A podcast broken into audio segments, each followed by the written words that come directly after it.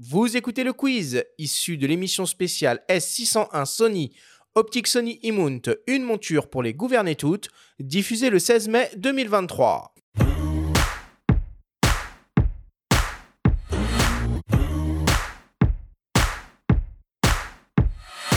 Messieurs, le principe du quiz est très simple. Nous avons reçu des questions de la part de nos auditeurs qu'ils vous ont posées via notre compte Instagram en lien ou non avec le sujet de cette émission.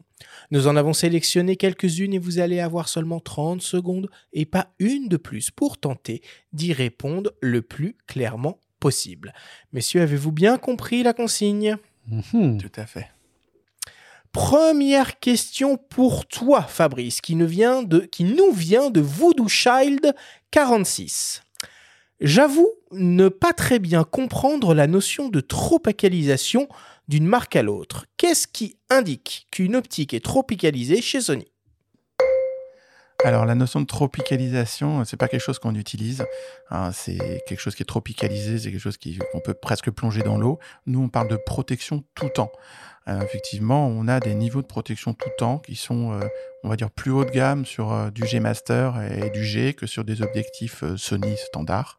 Après, souvent, on a un petit joint au niveau de la baïonnette qui peut indiquer le, un niveau de, protection tout temps.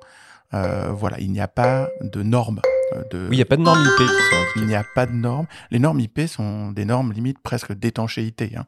Euh, donc là, c'est pas, on n'est pas à ce niveau-là. hein. Ça, c'est- c'est des normes de protection tout le temps. Il n'y a pas de normes. Mais le petit joint au niveau de la baïonnette indique qu'il y a une protection euh, tout le temps.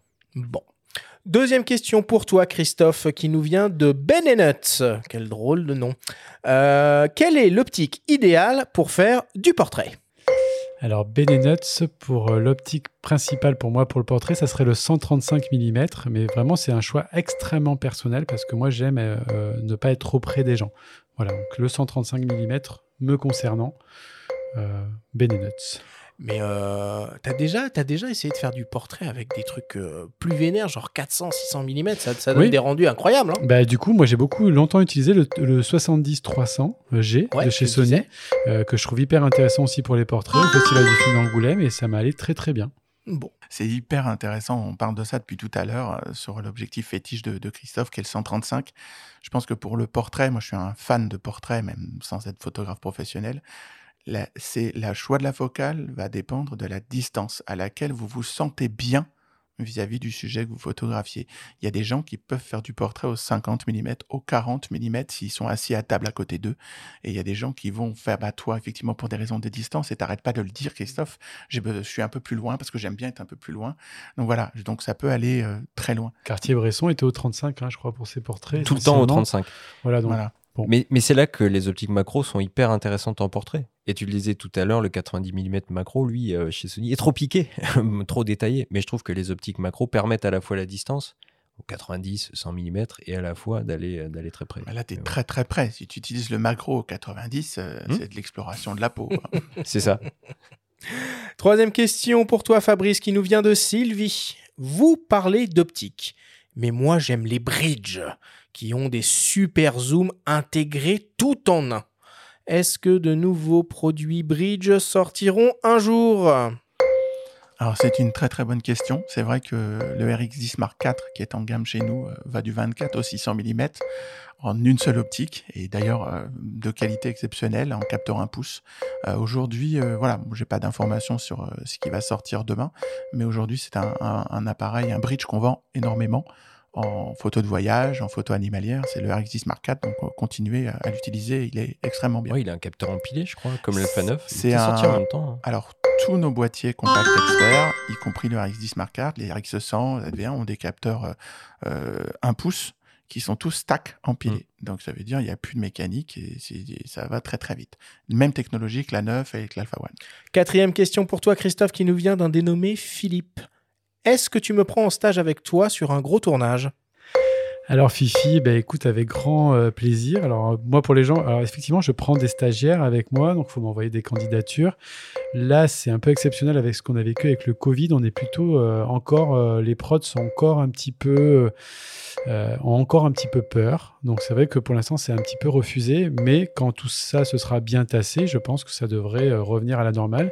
Et je prends des stagiaires quasiment sur tous les films que je fais. Donc Ouais, euh, avec plaisir. Donc euh, j'aime partager et je pense que justement, les photographes de demain, euh, mon métier va suffisamment mal pour essayer de les former au mieux. Donc si moi je peux leur montrer la voie, chose que j'ai pas eu la chance d'avoir et que je peux le donner, euh, je pense que c'est assez intéressant. Et puis je suis, moi j'ai toujours cru au partage et pas à la concurrence entre les gens. Donc je me suis toujours dit ça crée une effervescence. À chaque fois que je vois quelque chose, je me dis ah il a fait ça, c'est génial. Peut-être que moi je pourrais arriver à trouver un truc encore mieux. Donc euh, voilà, j'ai toujours été euh, dans le partage en tout cas à ce niveau-là. Bon. Et enfin, pour terminer, une question de mes soins, une question qui tue.